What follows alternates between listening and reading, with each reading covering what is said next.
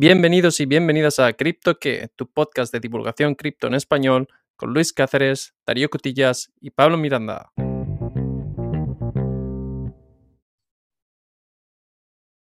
Muy buenas, Pablo, ¿qué tal? ¿Cómo estás? Muy buenas, Luis. ¿Todo bien por aquí? ¿Qué tal tú? Hombre, todo bien no es la definición que yo tendría, pero hemos tenido una semana complicada. ¿A nivel, a nivel personal o a nivel de cripto? A nivel cripto. ¿Tú te acuerdas cuando hacíamos los capítulos y nos cuestionábamos aquello de las reservas de Tether? Me acuerdo. Pues hoy día la única stablecoin que parece que tenga paridad todavía respetada es Tether. Esto está siendo una matanza, van cayendo una por una, ¿eh? Sí, pero no está tan relacionado en este caso con, con la stablecoin, sino con eh, la actividad bancaria que ha pasado esta semana. Hemos tenido dos bancos principales en el mundo cripto que están sufriendo dificultades. Bueno, más que sufrir dificultades, eh, en este caso, muchas dificultades. Básicamente los han puesto en, en, lo que los americanos llaman receivership, que es que ya se ha detenido la actividad bancaria y que ya solamente pasan a ver quién es el propietario de los depósitos. En los Estados Unidos se asegura hasta un 250 mil dólares de los depósitos de los clientes. Sabes que en Europa está en torno a 100 mil euros por cuenta.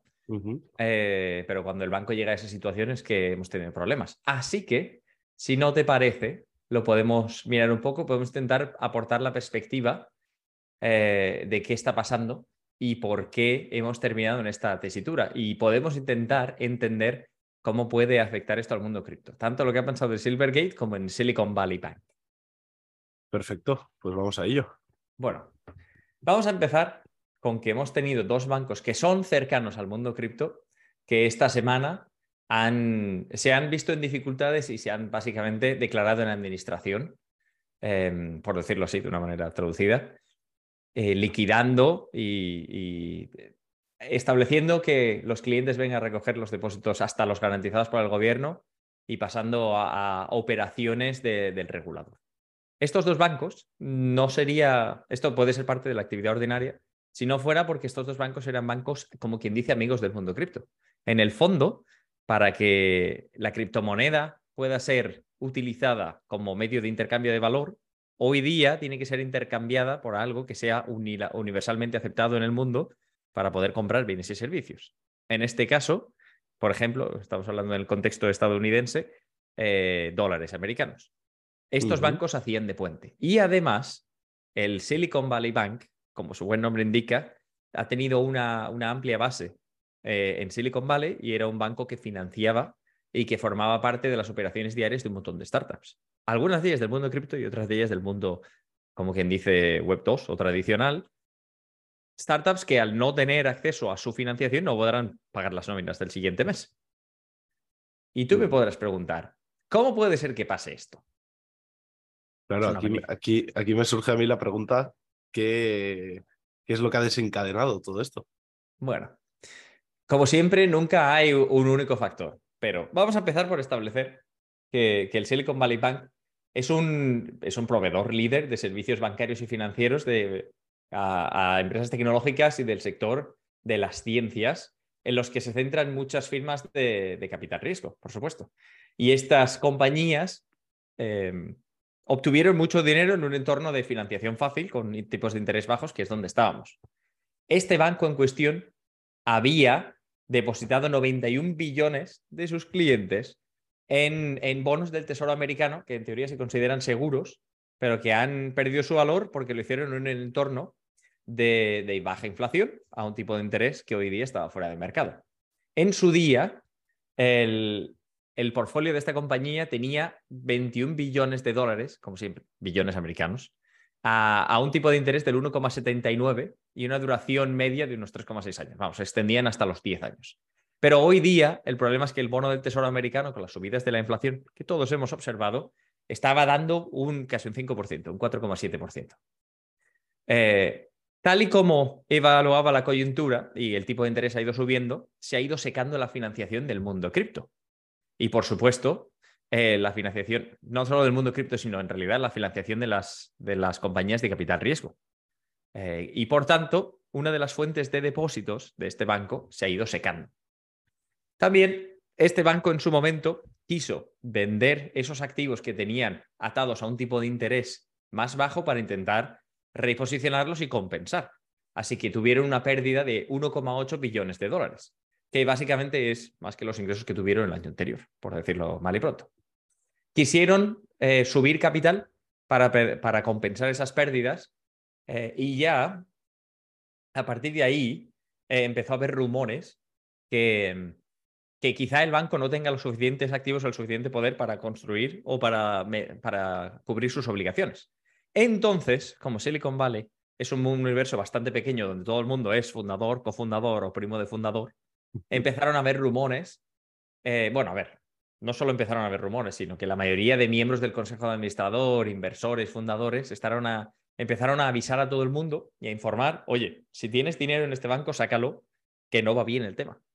Y como sabemos, y esto ya no es solo de, de Silicon Valley, de este contexto, sino todos los bancos en general operan con un cierto nivel de apalancamiento por el cual tienen un porcentaje del dinero que se les confiere, pero el resto lo prestan, es parte de su actividad. Todo funciona siempre y cuando no vaya todo el mundo corriendo al banco a sacar su dinero. Que esto, es lo que, los americanos llaman el bank run. Nos, suena familiar en el mercado cripto también esto, ¿eh?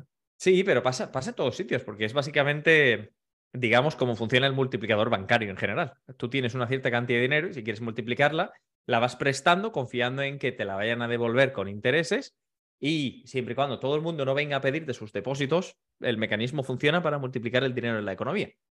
Lo que pasa es que en este caso generó eh, todo el mundo corriendo al banco y evidentemente el banco no tenía para cubrir sus obligaciones. Entonces, aquí ya el, regulador lo declaró eh, básicamente que ya solamente pueden cubrir los depósitos obligatorios y, ya llega a preguntarse qué va a pasar con aquellas empresas y con aquellas compañías que dependen de esta financiación, o que tienen aquí su, su dinero, y qué va a pasar en el mundo financiero global. Porque en el fondo, casi siempre que quiebra un banco, Lehman, igual tú eres demasiado joven para acordarte, pero Lehman Brothers, que habló en 2008, dejaron caer y tuvimos una cierta crisis. Hay, hay problemas porque hay exposición. Exposición es que de los activos que tenía este banco, que todo el mundo presuponía que eran sanos, eh, están comprados y vendidos y mezclados en fondos, en empresas, y entonces hay cierto nivel de, afectación. A medida que se va evaluando quién está afectado y quién no está afectado, habrá gente que evidentemente eh, haya visto cómo los fondos que tenían básicamente han desaparecido o se han minimizado hasta el 250 mil dólares. Entonces son problemas. En resumen, todo va bien hasta que vienen todos a tocarte la puerta, ¿no? Bueno, también hay señales de, que todo no va bien, pero digamos que en este tipo de contextos en general no suele pasar nada siempre y cuando tus depósitos no se van y tú no, no estás obligado a cubrir con tus obligaciones. El problema es cuando todos tus depósitos se van y empieza a llamar todo el mundo a tu puerta. Si eso pasa, casi todos los bancos tendrían un problema. Pero en este caso la pregunta que tenemos es dos. Una, ¿cómo afecta esto al, al, sistema financiero global, lo que se llama riesgo sistémico? ¿Cuál será el siguiente banco si es que habrá otro siguiente banco? Ya había un banco en una situación similar que anunció cierre de operaciones durante la semana, que es Silvergate.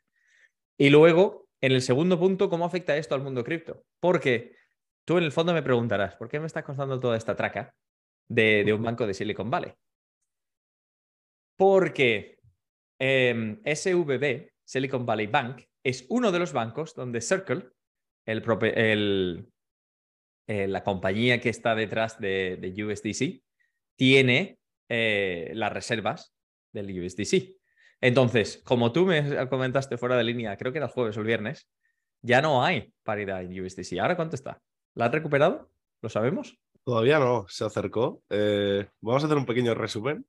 Em, cayó desde el dólar hasta 0,87 de mínimo, que es una pérdida de paridad bastante fuerte. Eh, llegó a recuperar eh, durante el día de ayer y esta mañana hasta 0,98 y ahora mismo la tenemos a 0,96.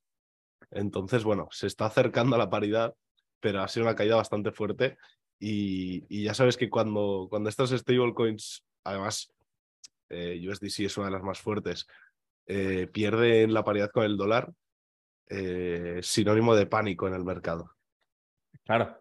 Ahora la pregunta es, bueno, esto como todo, si te gusta el riesgo y crees que puede salir bien, puedes comprar algo que en teoría vale un dólar a 0,95, 0,96, lo que te da un 4 o un 5% de rentabilidad segura siempre y cuando vuelva a la paridad.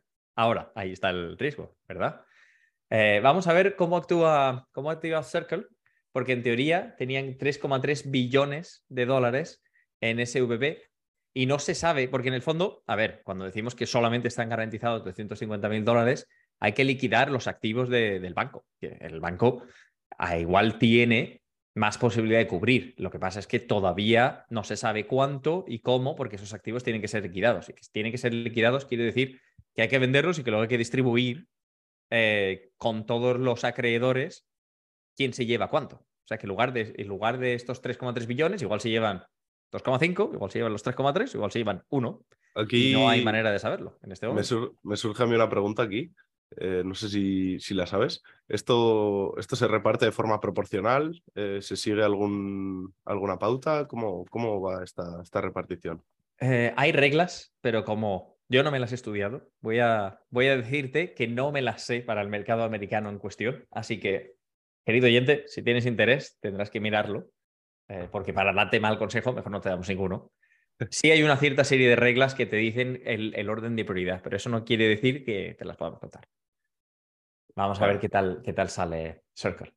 Pero bueno, en muy Sí. resumidas cuentas, teníamos la clásica situación, no tan clásica, eh, que un banco presta los depósitos de, de sus clientes y que luego encima invierte otra capital de esos de- otra parte de esos depósitos en, en bonos del tesoro a bajo tipo de interés durante un largo tiempo, que es lo que ha generado esta situación. Es una situación de, de tensión. También, a mí me trae curiosidad, parece que, el regulador americano no va a hacer nada en este, en este contexto, pero este banco en general ha sido un banco que ha facilitado la innovación y como todos sabemos, la región de Silicon Valley es conocida por su, por su agresividad en materia de creación de empresas, de innovación, de apostar por tecnología más puntera. Entonces, si no se hace nada para prevenir o para mitigar eh, el impacto que tiene la caída de este banco, esto podría supo- suponer la extinción de muchísimas startups. Básicamente, si todo tu dinero que tienes en el banco desaparece y no puedes pagar a los empleados a fin de mes, tus empleados lógicamente se van a ir y tu empresa va a desaparecer de hoy a mañana. Más en, en el contexto norteamericano, que la gente cambia de empleo, en dos semanas estás fuera y estás en otro. Entonces- Eh, veremos, veremos cómo va esto. Eh, por cierto, tenemos otra empresa que no hemos nombrado, el mercado cripto, aquí también en el, en el meollo, que es BlockFi. No sé si, si te suena. Es un prestamista de criptomonedas que tiene también 227 millones de dólares atrapados aquí. Claro, porque en el fondo, ¿por qué comentamos el banco y no comentamos las empresas del mundo cripto? Porque si hay un montón de empresas que dependen de la liquidez que está en este banco, entonces eh, el universo se seca. Ya se, se complica el cash out de, de- algunos intercambios que tengan relaciones con este banco porque no hay con qué intercambiarlo, no hay li- liquidez. Los puentes del mundo tradicional al mundo cripto se secan. Y cuando esto pasa, puede ser que los intercambios impidan eh, sacar liquidez o impidan hacer transferencias. Vamos a ver cómo están las infraestructuras y cómo, cómo solventamos esta, esta caída. Luego hay reflexiones muy curiosas dentro de los analistas, y cuando digo analistas me refiero, por ejemplo, mi, mi feed de LinkedIn tiene la mitad de la gente en pánico y la mitad de gente diciendo, no va a afectar al mundo cripto. ¿Sabes qué es lo que dice la mitad de la gente en pánico? ¿Qué dicen? Dice, Cuéntame. la gente que no está en pánico es porque en realidad son expertos de Web3 que no tienen su dinero en Web3. Claro, pero una cosa es que los expertos no estén ahí y otra que la masa de gente o, o este- los clientes de estas empresas que sí que tienen el dinero ahí se vean afectadas y al final nos acaba afectando a todos. Bueno, yo creo que nos acabará afectando a todos de alguna manera u otra. Entonces habrá que, habrá que ver cómo compensamos la caída. Bueno, de momento en el mercado, en, en Bitcoin sí que vimos una caída eh, hace un par de días, pero no parece que esté relacionado con todo esto, porque fue un día antes de, de todo el escándalo.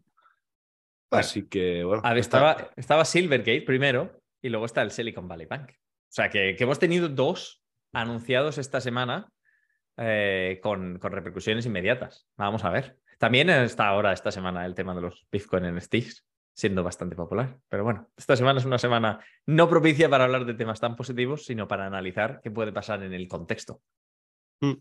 Por el momento, eh, Bitcoin sí que está manteniendo por encima de los 20 mil dólares. Así que, bueno, no hay demasiado pánico por ahí todavía.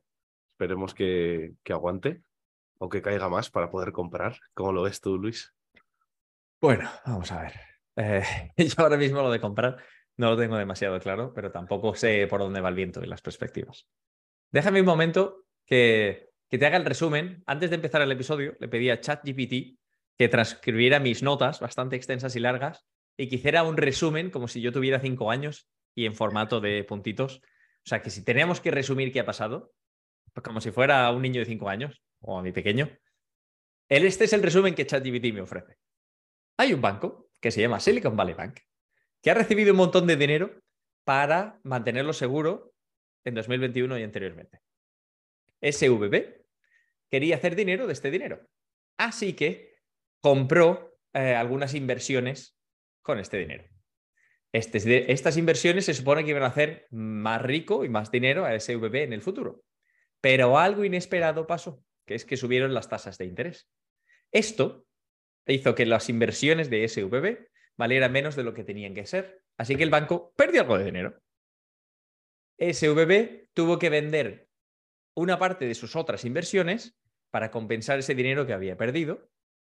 Alguna gente se preocupó cuando escucharon esta estrategia y empezaron a decirle a otros que sacaran su dinero del banco. Y esto es malo porque cuando todo el mundo va al banco, el banco se saca. Bueno, no sé si un niño de 5 años llegaría a entenderlo, pero, pero está muy bien, está muy bien. Uno de, de 13 o 14 seguro que sí. Está bien, está bien. Nos damos por, nos damos por satisfechos. Bueno, Y- eh, otra vez con malas noticias venimos, ¿eh? Bueno, siempre se puede mirar el lado positivo y el lado negativo. Punto uno, siempre nos quedará Tether, que de momento aguanta. Punto dos, dos bancos han caído esta semana. Bitcoin sigue en 20.500 dólares. Ethereum sigue rondando los 1.500. O sea que parece que, aunque eh, el ecosistema alrededor del mundo cripto se seque, todavía hay proyectos apostando por el mundo cripto, todavía hay actividad en el mundo cripto. Quiere decir, aunque hayamos tenido estos problemas con estos dos bancos, el volumen de 24 horas en, en Bitcoin, si estoy leyendo bien, es 24 billones y medio y en Ethereum 10 y medio de dólares. Eh, y luego, otra actividad a reseñar es que ha habido bastante extracción de Bitcoin de los exchanges a, a monederos fríos. Interesante. Bueno, esto siempre, estas analíticas on-chain suelen ser bastante, bastante importantes, ¿no? El, el hecho de que los vayan sacando los exchanges eh, Sí, puede significar que, que confían y que lo van a guardar a largo plazo. Y bueno, esto siempre suele ser bueno para el precio. Eh, sí, también puede ser que no confías en la liquidez del intercambio y para que tus activos estén protegidos, mejor en tu monedero que en ningún otro. Como siempre se dice, si no son tus llaves, no es tu cripto. Y hablando de esto, había otro tema que vamos a tener que comentar la semana que viene porque estoy haciendo el... el- me estoy quedando en blanco con los nombres, pero hay... eh, está el nuevo tipo de token que han sacado para poder hacer interfaces de web 2.0 Ujú. en los monederos 3 punto- en los monederos de Web3. O sea, para que tú puedas, eh, digamos, hacer que los usuarios entren con usuario y contraseña en lugar de tener las 12 palabras de la regla mnemotécnica para poder entrar a tu monedero y recrearlo. El, el E ERC 4337, ¿no? Exacto. Lo teníamos ahí, lo tenemos ahí preparado en el Trello para episodios futuros. Te lo iba a comentar, pero como esta semana el tema era bastante denso, no quería mezclar. Así que si te parece, vamos a ir, vamos a ir apuntando los últimos temas y nos dejamos el, el nuevo, el nuevo modelo de, de token pendiente para la semana que viene. Ya vamos acumulando temas, ¿eh? Porque siempre queremos hacer algo la, la semana siguiente, pero, pero pasan noticias como esta y hay que comentarlo. Pues sí, pero bueno, ya se sabe. Mejor comentar, eh, como, como decían en el anuncio de fruta de su tiempo, cortita y al pie, y hacer un episodio extra largo que luego se hace esto eh, poco digerible. Y aparte así, querido oyente, tienes nuestra energía y nuestro foco de atención. En lugar de cambiar de bancarrotas de bancos a, nuevo tipo de token eh, o nuevos estándares, podemos centrar nuestra atención y poder eh, desarrollar el tema con un poco más de claridad. ¿Hay alguna duda que tengas alrededor de Silicon Valley Bank? Nada, con, con la definición para un niño de 5 años me ha quedado clarísimo. Está bien, está bien. Vamos a ver cuáles son las consecuencias. Es demasiado pronto, en, cierto modo, para saber qué va a pasar exactamente, porque esto se anunció el jueves. Y, aquí siempre empieza el, efecto cascada que le llaman luego, ¿no? Que la semana siguiente sale otra empresa que también está, tiene sus fondos en, en SVB, eh, acaba yéndose a la quiebra también, eso desencadena a otra empresa, así que bueno, veremos. Y lo que yo me pregunto, así más estructural, es eh, cuáles son las consecuencias para, para, lo que se llama fintech y para la financiación cripto cuando dos bancos, Silvergate como, como banco cripto y Silicon Valley Bank como banco cercano, si va a proporcionar que otros bancos eh, cambien su perfil de inversión. Digamos que hay, hay ciertos sectores o actividades que en materia de pagos, en materia de, de banco, son sensibles. Por ejemplo, nadie te lo va a decir, pero las plataformas de pago de OnlyFans, por ejemplo, hay ciertas políticas. Hay compañías que no quieren ser asociadas con este tipo de actividad y, por tanto, tú lo ves y te ponen, no, no, tal. Nosotros tenemos que asegurarnos de que el contenido que ofreces no es esto. Muy bien. Pues vamos a ver, porque el mundo cripto hasta ahora ha sido un poco en ese sentido de, bueno, es cripto, uh, es cripto. Aquí, por aquí no pasamos. ¿O es cripto? Sí, sí, pasa. Entonces, los que han sido amigables parece que están, están en una situación un poco débil y hay que ver cómo vamos a salir. Si va a haber nuevos actores que reemplacen eh, este, estos bancos o si va a haber una crisis de financiación. Esto es uno. Y luego el dos, vamos a ver cómo afecta a las empresas del entorno cripto, cuáles tenían su, su fuente de financiación o sus fondos en este banco y cuántos proyectos prometedores van a tener que cerrar y cómo va a afectar esto al ecosistema. Tampoco sabemos exactamente, por ejemplo, si alguna de las fundaciones tiene sus fondos en este tipo de banco o si alguna de las empresas con proyectos conocidos se financia. Es demasiado pronto para, para saber. Así que todo lo que podemos hacer es mirar e intentar entender cómo va el, el USDC y monitorizar y mantenernos a salvo. Y si tenéis monedero frío, como comentábamos, siempre está mejor ahí tus tokens y tus criptomonedas tranquilitas, porque aquí cada día cae uno y, nunca sabes lo que puede pasar. Exacto. Como siempre se dice, agárrate que vienen curvas, pero esta vez vienen más curvas todavía. bueno, Pablo, como siempre, un auténtico placer. El placer es mío, por supuesto. Y querido oyente, si quieres contactarnos, nos encuentras en... En preguntas arroba o en nuestro Twitter en barra baja criptoque con y latina. Perfecto. Pues con esto y como diría mi madre, con esto y un bizcocho. Hasta la semana que viene a las 8. un saludo. Chao. Another day is here and you're ready for it. What to wear? Check. Breakfast, lunch and dinner? Check. Planning for what's next and how to save for it? That's where Bank of America can help. For your financial to-dos, Bank of America has experts ready to help get you closer to your goals. Get started at one of our local financial centers or 24-7 in our mobile banking app. Find a location near you at bankofamerica.com slash talk to us. What would you like the power to do? Mobile banking requires downloading the app and is only available for select devices. Message and data rates may apply. Bank of America and a member FDIC.